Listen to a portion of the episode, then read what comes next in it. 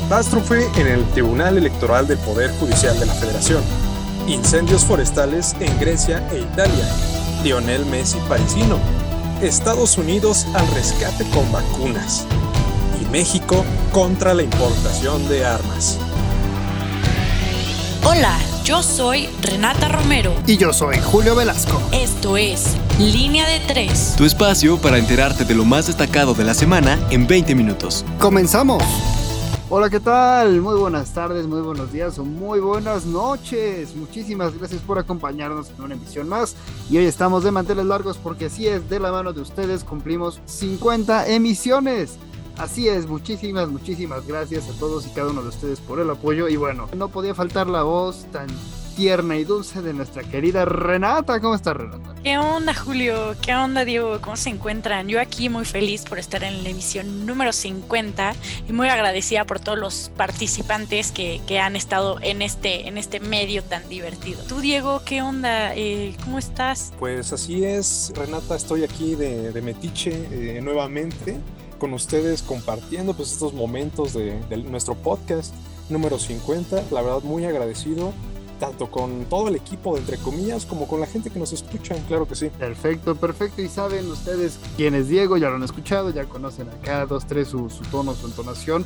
Y por supuesto que sí, esta semanita venimos muy cargados de información como cada semana, pero, pero vamos a arrancar de la mano de Internacional. ¿Te parece bien si nos ilustra Renata, por favor? Claro que sí, con gusto. Bueno, eh, en esta sección voy a empezar con la noticia del pase sanitario obligatorio en Francia. Sí, como escucharon jóvenes, eh, a partir de este lunes, todos los ciudadanos franceses tendrán que presentar este documento que acredite pues su vacunación o una prueba negativa para poder acceder a bares, restaurantes o transportes de larga duración como son los aviones y los trenes.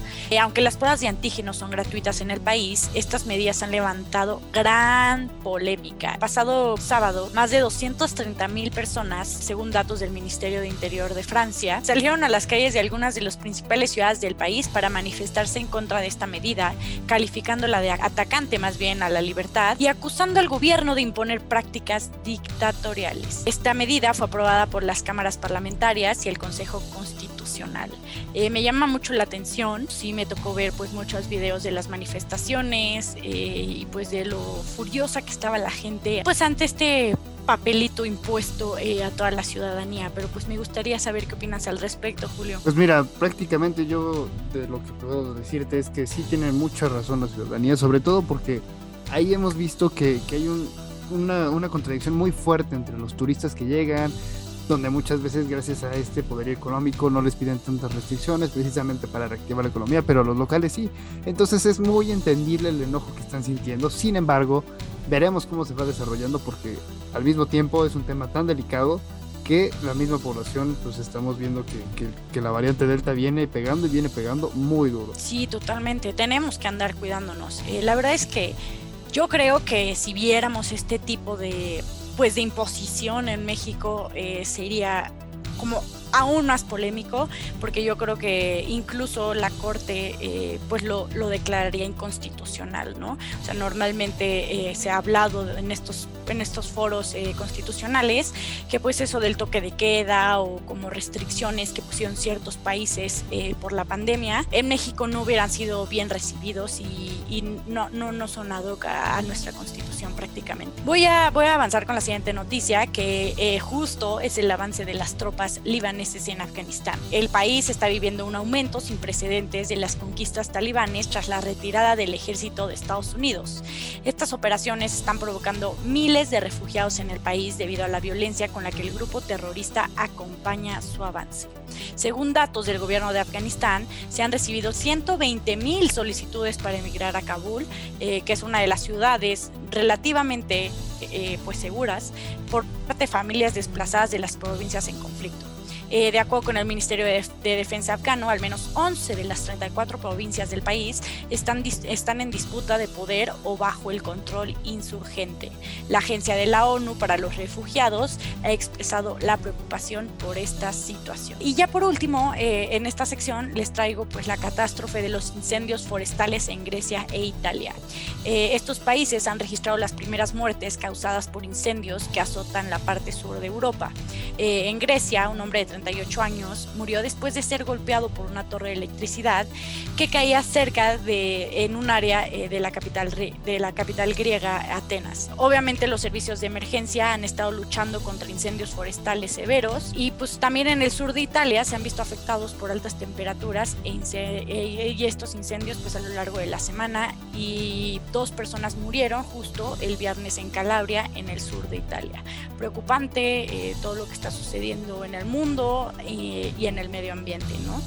Pero ¿qué te parece si nos vamos a la sección de Nacional, que seguro viene igual muy, muy interesante? Efectivamente, Renata, la sección de Nacional esta semana, pues podría decir que está al rojo vivo. Empezamos con una noticia un tanto preocupante, ¿no? Para los medios de comunicación, para la libertad de expresión aquí en México. Así es, hablamos de las amenazas que el cártel Jalisco Nueva Generación ha hecho a la periodista Azucena Uresti de eh, Grupo Milenio, pues es algo contundente, algo muy fuerte estas declaraciones de, este grupo armado, porque eh, tal cual lo dicen en su video, dicen mis respetos para los, los noticiarios que hacen valer la libertad de expresión, pero exigen que no protejan en sus noticias y que sean parejos, porque yo no estoy en contra de la libertad de expresión solo contra aquellos que me tiran. Sus palabras fuertes de, líder de, este grupo criminal, pues a esto el presidente López Obrador lo que ha dicho, pues ha, comentado que reprueba totalmente estas amenazas, que no, no admite que se actúe de esta forma y que van a hacer todo lo posible por proteger a su cena y a todos los mexicanos que se dediquen a esta noble profesión, ¿no? De informar. Claramente una falta a la libertad de expresión, pero pues veremos cómo se desarrolla en otras noticias, pues también Detienen a los cuatro policías de Mérida por la violación y el asesinato del joven José Eduardo Ravelo. Así es, las autoridades estatales detuvieron a cuatro personas que eran agentes precisamente de la, de la Policía Municipal de Mérida, luego de que la madre del joven José Eduardo eh, Ravelo protestara el pasado viernes frente al Palacio de Gobierno de Mérida, donde eh, llevó el féretro con los restos de su, de su hijo. Recordemos ¿no? que que en esta presunta, que en este presunto asesinato eh, hubo una violación eh, de por medio, ¿no? Algo muy muy fuerte para la entidad sureña de, nuestro país y sinceras condolencias para la madre de este joven. Otras noticias, pues eh, Estados Unidos envía a México 8.5 millones de vacunas de Moderna y AstraZeneca.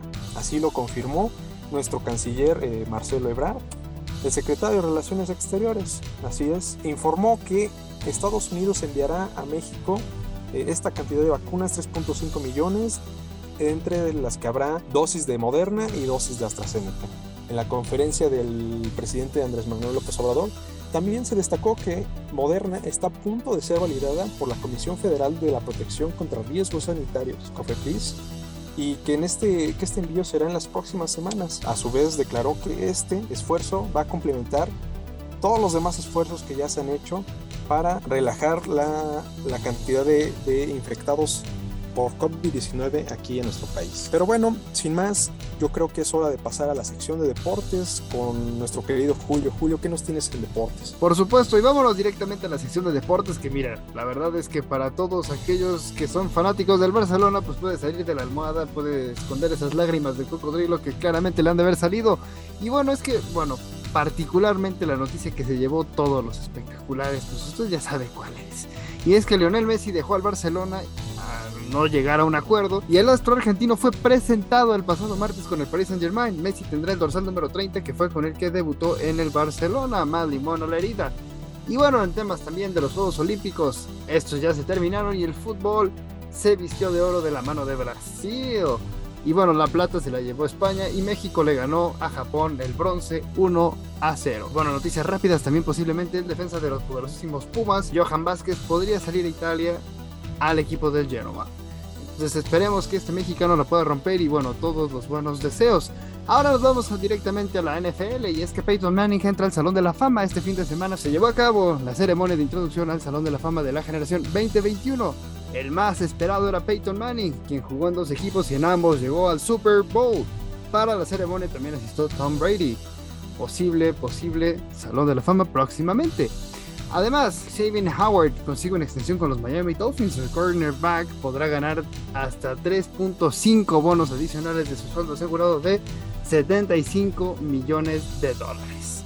En la Major League Baseball, pasándonos directamente al deporte de los diamantes, los San Francisco Giants sobrepasan las 70 victorias. Esta semana los Giants se vuelven el primer equipo en alcanzar las 70 victorias. Además cerraron con 71-41 la mar. Además, 13 chocolates para Snell con 3 strikes y solo 2 ponches. En 7 entradas, el as de los padres consiguió la victoria de número 64 para su equipo. En la Liga Mexicana de Béisbol está interesante porque ya arrancaron los playoffs. Y bueno, después de los primeros dos encuentros, las cosas se calientan en el béisbol nacional. Y todos los partidos se encuentran empatados a uno. Eh, menos lo de los mariachis y los algodoneros, pues los de Guadalajara si los llevaron los dos primeros y pintan para barrer la serie. ¿Qué digo? Barrer, arrasar. Además, el resto de los partidos destaca el encuentro entre los Diablos Rojos de México, así es, no los de Toluca, los de México, y los Tigres de Quintana Roo, pues van uno a uno y esta semana se medirán en las tierras calientes de Yucatán. En eh, la NBA, Luka Doncic firma con los Mavericks por 207 millones de dólares. La estrella de Eslovenia firma una extensión millonaria con la que se convierte en el miembro de los Mavericks mejor pagado de toda su historia. Inflación, talento, no lo sabemos. Lo que sí es que ya es el mejor pagado. Y bueno, Carmelo Anthony llega a los Lakers. Los siempre poderosos Lakers lucen bastante bien de la mano de Carmelo Anthony y Westbrook. Ambos llegan directamente de los, de los equipos que, bueno, últimamente no tuvieron un gran repunte. Y bueno, veremos cómo se van desarrollando en la temporada. Esto es todo lo que traemos en la sección de deportes y bueno, estamos ansiosos para pasar a la sección de política y economía. Vámonos directamente. Claro que sí, Julio. Bueno, pues en esta sección eh, traigo pues noticias muy candentes. En una de esas, eh, que México demanda a fabricantes de armas en Estados Unidos. El gobierno de México presentó una demanda en la corte, en una corte de Massachusetts contra los mayores fabricantes de armas en Estados Unidos. En el instrumento legal se argumenta la negligencia que provocó la muerte de miles de mexicanos durante años pasados. Se estima de prosperar la demanda, las empresas eh, fabricantes deberán indemnizar a México por una cantidad cercana a 1.5% del PIB nominal de México. Sin duda eh, aplaudo con, con toda esta noticia. Eh, es muy importante pues, que se empiecen a, realizar acciones en contra de todas estas conductas de, de nuestro vecino Estados Unidos. En otras noticias les tengo que AMLO se reúne con Kamala Harris de nuevo de manera virtual. Ellos se, reunieron básicamente para sostener una conversación en torno a temas relevantes para la relación binacional. En el encuentro también estuvo presente Marcelo Ebrard, que es el secretario de Relaciones Exteriores, y pues manifestaron pues ciertos temas como la frontera común, la migración, el comercio y pues creo que también hubieron reuniones subsecuentes en torno a empresarios y al gobierno. Por último, y no menos importante, voy a hablar sobre la catástrofe en el Tribunal Electoral del Poder Judicial de la Federación. Como ya muchos saben, se enteraron, el día 4 de agosto de 2021, en una sesión de la Sala Superior del Tribunal Electoral se decidió evaluar el desempeño del magistrado presidente Vargas. Obviamente este presidente a lo largo de la sesión consideraba que que no tenía ningún fundamento eh, legal eh, esta consulta eh, y menos en una sesión pública que probablemente él decía que se debería hacer en algo privado. Entonces decidió pues suspender esta sesión, pero la mayoría de, los ministros y la ministra decidieron hacer una sesión alterna donde destituyeron pues a este magistrado presidente Vargas. Y obviamente después de pues una serie de sucesos eh, que, que, pasaron después de, de, este, de este tibio y complicado momento, pues después de una conciliación con el ministro presidente de la Suprema Corte de Justicia de la Nación, Arturo Saldívar, eh, tanto la magistrada como los magistrados y el entonces eh, magistrado presidente decidieron llegar a un acuerdo. El magistrado Vargas ya renunció eh, oficialmente a su, cargo y nombraron eh, a el magistrado Fuentes Barrera como actual presidente del Tribunal Electoral. La verdad es que se me hace sumamente delicado este tema, parece broma, pero es anécdota literalmente. No puedo creer que la presidencia del tribunal eh, ha, cambiado tanto en estos últimos eh, años y todavía pues faltan las elecciones de septiembre de 2021. Sin duda creo que hay una crisis en este tribunal y que algo, algo, algo urge para, para detener esto. Pero bueno, eso les traigo en política y economía. No sé si quieres pasar a sociedad y cultura. ¿Qué te parece, Julio? Me parece muy bien, pero mira, de la mano de Diego, ¿por qué no nos vamos acompañando, mi Dieguiño? ¿Por qué no me vas contando qué nos trae también la sección? ¿Cómo no, mi Julio? Este, pues mira, comenzando y relajando un poquito más los ánimos, después del gran problemón que nos acaba de contar Renata, yo creo que estaría bien eh, ahondar un poquito en la nueva serie de, de Marvel Studios, claro que sí, What If. Esta serie traerá nuevas posibilidades al multiverso de Marvel en Disney Plus. Así es, el cómic en el que está basada esta serie hizo su debut en 1977, comenzando con la curiosa pregunta, ¿qué pasaría si Spider-Man se uniera a los Cuatro Fantásticos? Así es.